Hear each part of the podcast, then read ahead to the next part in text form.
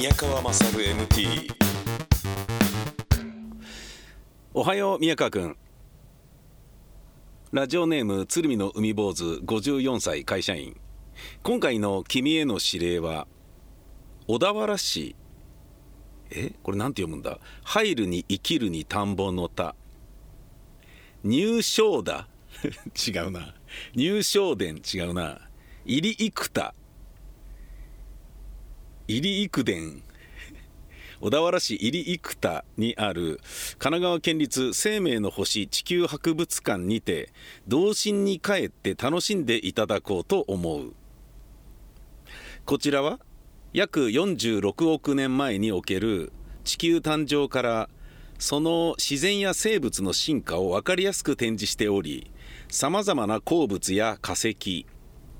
昆虫標本などがおよそ1万点、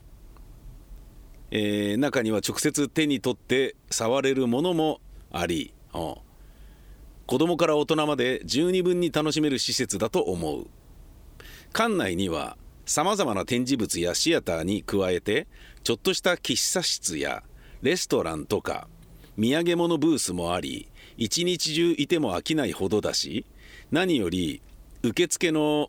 お姉さんがそこそこ可愛かったりする。なるほどね。ああそうですか。今、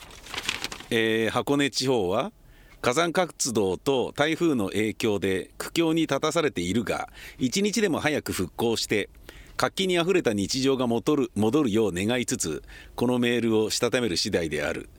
なるほど。そうですか。箱根は火山活動と台風の影響で苦境に立たされている。うーんそうね。あの台風っつうのはさあの地震と違ってこう場所が大体あっちの方でしょ？とか震源に近いところがっていうんじゃないからね。あので川に近いからじゃあ大変だったかっていうとそうでもなかったりするしあの下水排水のね、えーインフラがどういうふうになってるかとか人がどのようなところに住んでいるのかとかあとね土壌がどれだけ、えーねちゃん硬いのか軟弱なのかとか湿ってるのかとかそういったようなことにもねいろいろよるから思わぬところであそこもそんなに大変なんだなんていうことになってたりする。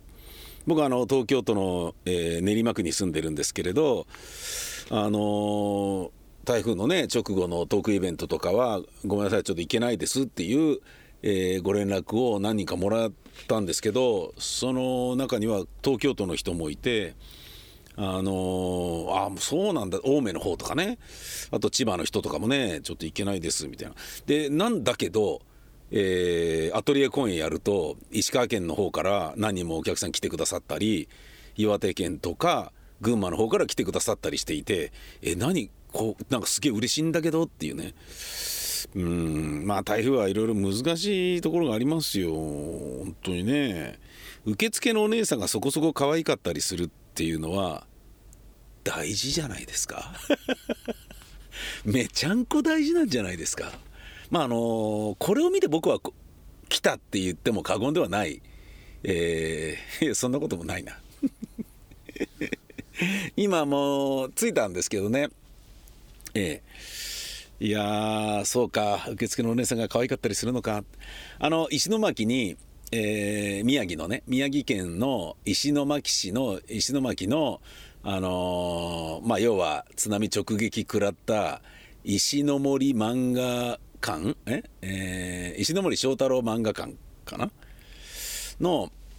あのあれが中洲にあるんだよね。確かね。でそこ、まあ、だからそう直撃して大変だったんだけど建物そのものが意外とちゃんと建ててたからあのまあ片付けることにより、えー大丈夫だったんだけどだけどね橋とかは船が乗り上げちゃってね半分にへしゃげてたりとかすごかったんだけどでそこを、えーねもう早く復興のなんかシンボルみたいなね感じになってるからやっぱ石巻のねなんだろうな一番あのポジティブなあの要素だからね石森章太郎のキャラクターっていうものは街全体にね007とか003とかもうねいっぱいいるわけだよね。うんだから須賀川のウルトラマンみたいな感じでねすごいいっぱいいるわけよ。でそれを駅前にいる仮面ライダーとかね要は石森章太郎キャラクターが、えー、こういっぱいいる中を練り歩いていくと海沿いのところにあの石森章太郎漫画館があるんだよね。でその漫画館に入ると受付のお姉さんが00え、えー、3でしたっけ？あの女の子007の中の、えーと女の子の衣装コスチュームを着てるんですよ受付の人が。俺ね何度か行ったんですけどめちゃめちゃ可愛い人がいてあのー、なもうえっていうぐらいで漫画に出てくるあの009シリーズにえー、なんかねなあそっくりな感じなんですよ。で髪の毛もあの脱色してて金色っぽくなってたりしてであのコスチュームだからめっちゃめちゃ合うんですよねすっげえ可愛いと思ってあのコスプレっていうのはともすれば殿方は弱いんじゃないかっていうことをちょっとあの、気づかされる一幕ですよね。もうなんかね、ずっとその人のこと見ていたいなっていうくらい 可愛らしかったんだよね。可愛いなみたいな感じで。ただね、あんまじろじろ見てるとあのエロエチキモいんだけどみたいな話になるから、別に、あの、こちらどうぞって言われて、はいっつって、そそくさと、別に、あなたのまばゆさに、あの、興味はありませんみたいな感じで、えー次次々と進路を進むっていう形でその場を去ったんですけどねでね出る時になってその時は一人で行った時だったんだけどあのまたいるかなと思った。ら「いたいた!」みたいな。帰り際に。何しろね中の展示物よりもその受付のお姉さんに一番ときめいてたっていうようなねそういうこともあったんですよ。受付のお姉さんが綺麗っていうのは大事。そしてコスプレっていうのはそそる、えー、その例え話はもう一個するならば僕は50歳でバイクの免許を取った。48でバイクの免許を取って50歳で大型バイクの免許を取ったんですね。えー、その大型バイクの免許を取りに行った時にえー、練馬のねあの教習所に行ったんですけれどちょうど行ったのが12月だったんですね。あの受付のジムのお姉さんたちが全員サンタクロースコスだったんですよ。僕はあのすぐ入学しました 行くたびにサンタさんがいるからでじゃああのちょっとご説明しますねっつって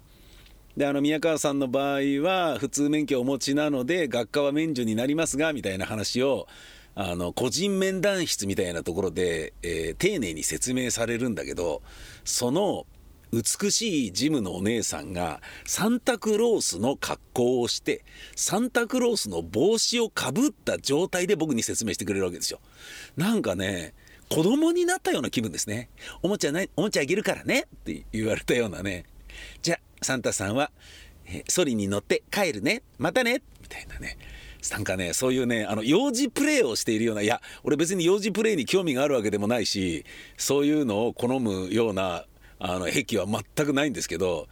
逆にそういうのをねやらなきゃいけないような状態になったらそれが仕事でも嫌ですっていうようなぐらいあのアレルギーに近いものがあるんだけどなのにそのサンタコースのお姉さんにはもうキュンキュンとときめくようなものがありましたね。びっくりしましたね、えー、さてもう一つここに来るに至って可愛い女性は、えー、いいよというね。あの受付のお姉さんが可愛いのはいいよっていうことで言うとあの店員さんで自分と触れ合うところの女性は素敵だよっていうのがあるじゃないですか。ね、今日ここに来るにあたって私宮川はえー、カンパチを下ってで東名高速乗って、えー、小田原厚木道路に乗り換えてここまで来たんですね。で海老名サービスエリアでガソリンを、えー、補充したわけです。でその海老名のガソリンスタンドで美しいヶ原の女性がいたんです。あ美しいなって、結構混んでたんですよね昼時だったから。で車いくつか並んで待ってたんだけどで自分の番になって次どこが開くのかなってなった時にあ綺麗な人がいるなっていうのがそのそれぞれのレーンでねあの車が給油しているところに担当しているスタッフがいるのを見てて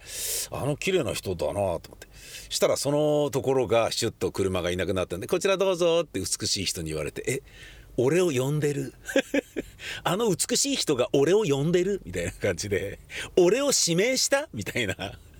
気分でおめでたいですねバカですねってね言ったんですよ。であのガソリンあのレギュラー満タンはカードでお願いしますみたいな感じでやるでしょ。でまあガソリンスタンドですから当然あのぶっきらぼうに近いんですよ。窓拭きますかみたいな感じなんですよ。だけどそれも俺の中ではこの美しい人ったらなんか俺を指名したことがなんかこうね俺に気があることがバレたら恥ずかしいからってわざわざつっけんどんなふりをしてプププみたいな。そんなねしょうもない本当にしょうもないですね。だけど僕がときめいたのは、これはあの、彼女が美しいからということとはまた別の話なんですけれども、窓を拭くという作業を僕の車のためにしてくれるわけですよ、彼女が。で、雑巾を用意して、えー、足場をね、足場脚立みたいなものを持ってきて、それを広げて、その上に乗って、で僕のトヨタノアのフロントガラスを背伸びしてこうギュッギュッギュッギュッてこう拭いてくれるっていうそういう作業をその美しが原の人が美しい店員さんがガソリンスタンドのスタッフがしてくれたわけですよ。このねいつも僕は思ってるんですけど女性スタッフがフロントガラスを拭いてくれる時のあのフィラーにえー、おっぱいを押し付けている様？押し付けてるよな。押し付けてるよ。この人また？っていうね。そこにときめくっていうのはあのいつもあることなんですね。ですが今回ねあこれも大きなときめきポイントだなって思ったのはその美しいスタッフがまあつっけんどんだったからその窓を拭くという作業も多少手荒くパッパッパッとね手際よくやろうとしていたからだと思うんですけれども拭く時に体重をこううっうっつってねこうまあ車にねあの遠くまで手を伸ばそうとすることによりよいしょよいしょって手を伸ばす引く手を伸ばす引くっつって、えー、まあ要は手をワイパーのように動かすわけだから伸ばしたり引いたりするでしょ。その振動に合わせて体重が脚立の上に乗って、えー、乗った上で足は脚立だけど体重は重心は完全に僕の車に委ねられている関係でその拭いて引いて拭いて引いての時に車が多少揺れるんですよね。なんかねそれを僕はとてもエロいと感じた。バカなんじゃないですか？バカですねこれは。これ確実にバカです。ごめんなさい。ええ。あの車が揺れるっていうのは旗から見るとあのカーセックスしてるんですかみたいな感じではありますよ。だけどあ俺彼女に揺らされてるみたいな。彼女が動いて俺が揺れるみたいな。何なんでしょうね。頭悪いな。頭悪いな。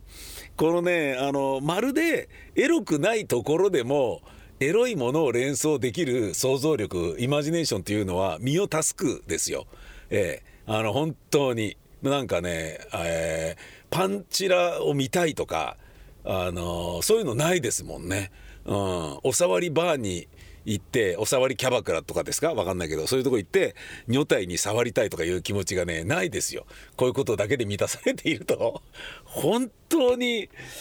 まあね安っぽい男だなと自分で思うんですけれどね。もう一個ねあのこれに準ずるもので最近気づいたこれなかなかいいなって思ったことを、えー、報告します。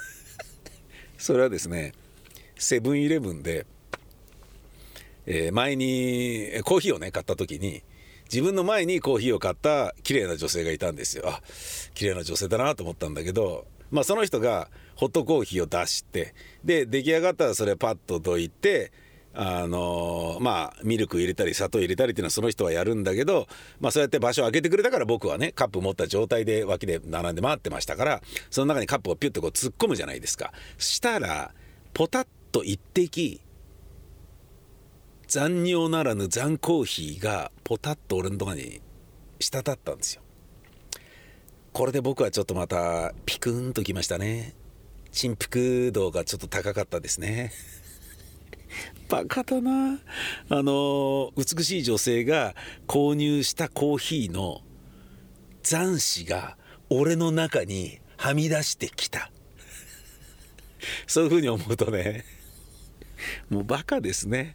えーとりあえず着いたので今から行ってまいります。ですがその前にこのお二人の登場です。目崎正明。ハッピーウェッジ。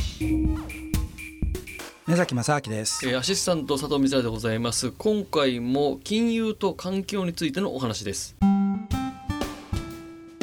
目崎正明ハッピーウェッジこれとこれやってると今のでね、これって100円のものをこれ1000円で売ってんじゃんみたいなことやっぱ出てくるんですよね。へでそうするとでそうするとそれを探してる人はよしって言ってじゃあ大量に100円のものをブワーって買うわけですよ。うん。でこういう100円ものを買っていけばいくほどだんだん100円が200円になってってってだんだん値段が上があってくる。でこっち側900円で売ったのがあじゃあ800円900円ってなってだんだんだんだんこう均衡してきて結だ。局あじゃあななんか400円ぐらいで落ち着くみたいな。あじゃあその均衡する値段は400円だったんだみたいなことになった時にあじゃあ全部ねこっちで400円で売ってるからどこで行っても400円ですよねっていうつまりそれによってその均一な非常にその値段のその整合性が取れた市場になっていくわけですよ。だからまあこれね、えー、全てをそのじゃあ投機化を素晴らしいっていうわけでもないんですけども、うん。やっぱり機能はあるんですよね、そう言って。へだからそういった健全なその資本市場っていうのがあることによってある程度のその何ていうんですかね、まあ、全体の効率を良くするっていうことはあるんですけども、でその中でねじゃあこの環境問題っていうのが最近あのやっぱり、まあ、特にやっぱり CO2 の問題っていうものが世の中ですごく言われだすあまあ言いだん？世の中ですごくあの人がねえー話が出てきてるんで、はい。えー、とじゃあ投資する人はいであり、あとは、えーお金を集めて運用してる人、うん。例えば、えー、と年金のうん。年金を運用する担当者だったりとか、あとは、えー日本だとゆうちょとかね、もう巨大まあ銀行も同じなんですけどもゆうちょとかも一般の人たちの預金を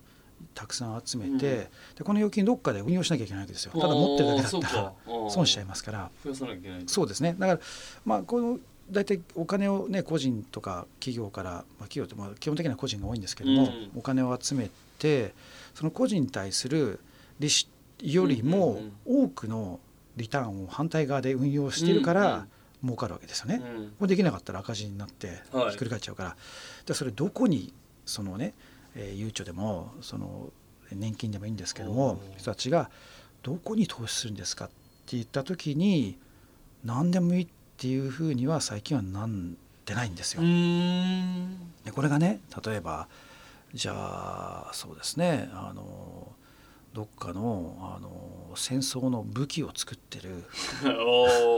ね、会社だとかってなったらこれをねやればやるほど人が死んでいくみたいななってくるとおいおいおいと。そうですね。やっぱなりますよね。なりますね。うん。だし、うん、あとはまあ日本だと,、えーとまあ、いわゆる反社会勢力と言われてる人たちに対して貸し付けとかしてるとおっととなる,、なることによってもう融資がストップしちゃったりとかなるから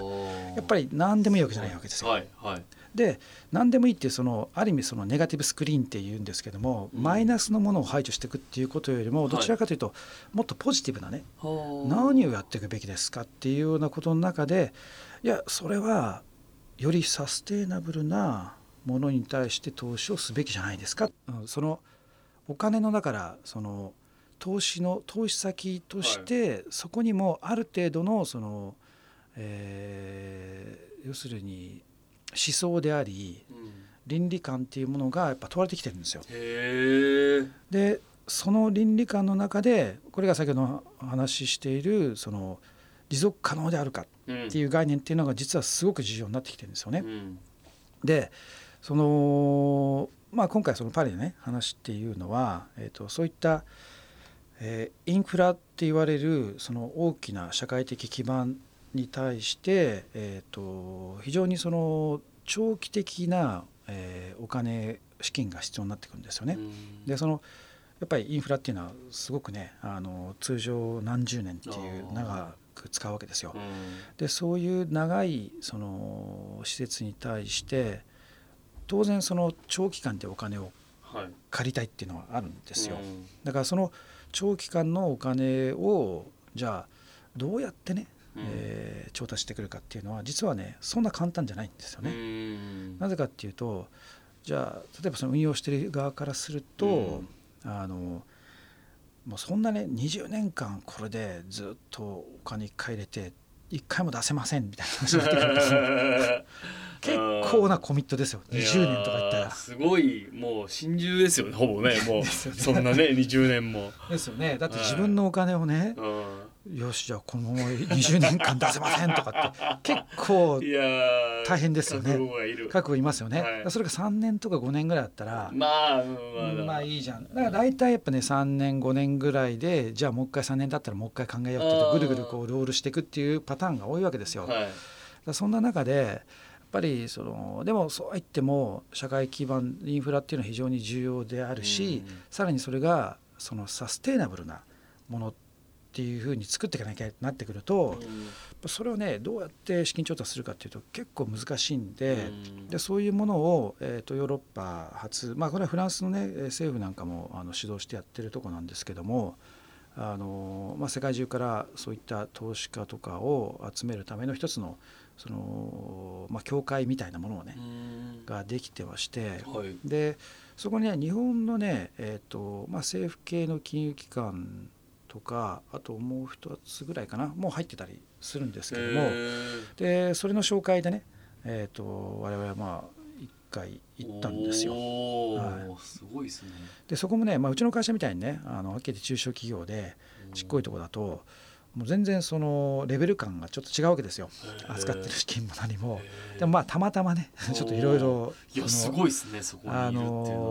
ていろいろなあの、まあ、つてがあってまあとりあえずちょっと行ってみようと。おでいろいろ話をしてるうちになんか世界中のねそういったあのファンドの人ととかもいるんでー。まあいろいろ話聞きながらおじゃあこの仲間に入っちゃった方がいいんじゃないかと。はあでで仲間入りしちゃったとはい。いうことなんですよ。へえ。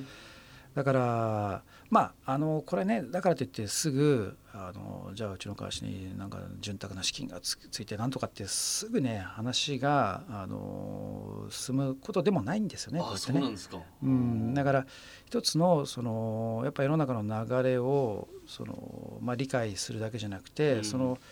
一つ中心、まあ、流れの中心というかね、はい。うんそこの中に自分たちを身を置くための、まあ、手段なのかなっていうのが一つあるんですけども。へでやっぱりねあのなんでしょうね。例えばあのファその中でも一つ大きなあのすごく長期的に、えー投資をしてるファンドがあるんですけども、はいで比較的成功してるファンドなんですよ。それは長期的だっていうとね先ほどみたいにあんまりお金が集まらないんだけれどうんも、うん。比較的あの非常に質のいいということでお金がそこそこ集まってるところだったんですね。この続きはまた来週です。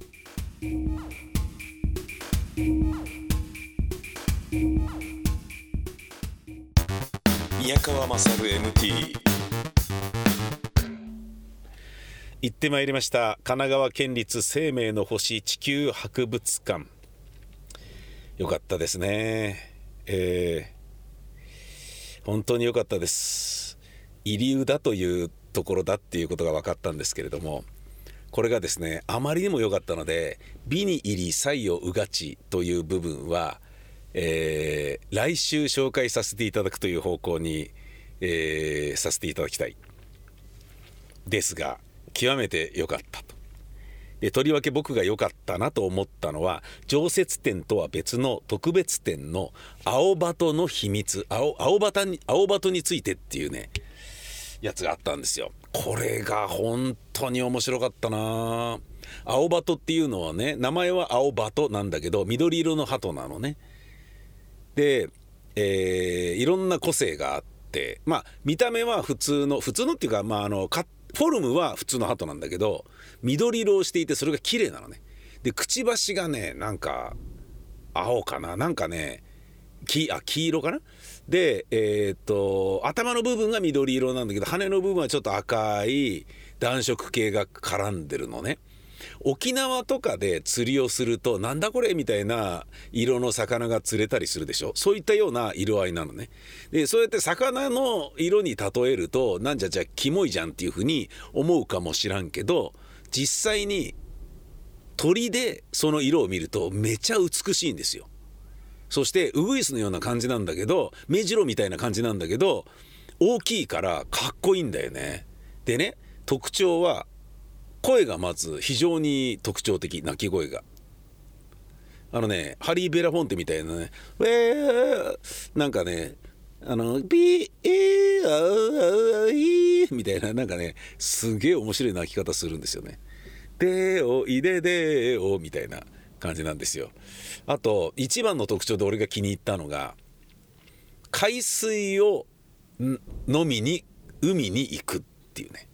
森に住むのに海水を飲みに海に行くっていうところがあるらしいんですよ。いやびっくりね。なんでそのねナトリウム系塩化ナトリウムを好むのかっていうのもまるで謎なんだけどわざわざ森のつまり高いところから2段階ぐらい斜めにこう降りて降りて降りて海辺の海水を飲みに来るそしてまた森に戻っていくっこの青バトの生態がまるでわけわかんないんだよね。何なのこれと。どういう動きしてんのでそれを見つけた見つけたっていうかね研究している人たちにはいて青バトの生態みたいな本が1992年に出たんだけどそれの後書きを読んで、まあ、もうもうちょっとちゃんとやろうっつって青バトのことを研究している人たちがもう一回研究をがっつり始めて、えー本も出してで今回その研究成果として発表した。これ放送される頃には多分終わってると思うんですけどすげえ面白かったな。青バトっていうものが面白かった。でねあのーその常設展の中に常設展の話は来週しますけど常設展の中にミュージアム図書館ライブラリーとかもあってね。そのライブラリーもね面白いんだよな。なんかミミズだけで10冊ぐらい本が並んでたりとかね。何なんの？これみたいな。毒草っていうのでなんかねいっぱい並んでたりとかね。面白いな。ってこれ好奇心旺盛な人とか生物とか地球とかそういったものに興味がある人っていうのはすんげえ面白いと思うここ。本当に。俺もうこれはちょっと近くにいたら毎日のように来てこの本あ漁るように読んじゃうなみたいな風に思ったね。で箱根ジオパーク箱根ジオパークガイドっていうのが12345ぐらいパンフレットぐらい出ててで箱根のここ行くとこういうのが見られてなんとかだよとかそういわゆるなんだろうなあのフィールドワークあのバードウォッチングであったりとか昆虫採集であったりとか植物ねえー探索調査であったりとかあとまあこう俺もやるけど、えーレコーダーを持ってねフィールドレコーダーを持ってあの川のせせらぎ虫の鳴き声鳥の鳴き声とか、えー木々の葉音とかを録音しに行くっていうようなこととかそういうのをやろうと思えばいくらでもできるぜっていうのをこここぞなんかばかりにもうねいっぱい出てて。ここに行ったらすげえなんか面白いなっていうふうに思いましたね。うん。まあぶっちゃけね、あの面白いのかなって思ってたんですけど、すげえ良かったです。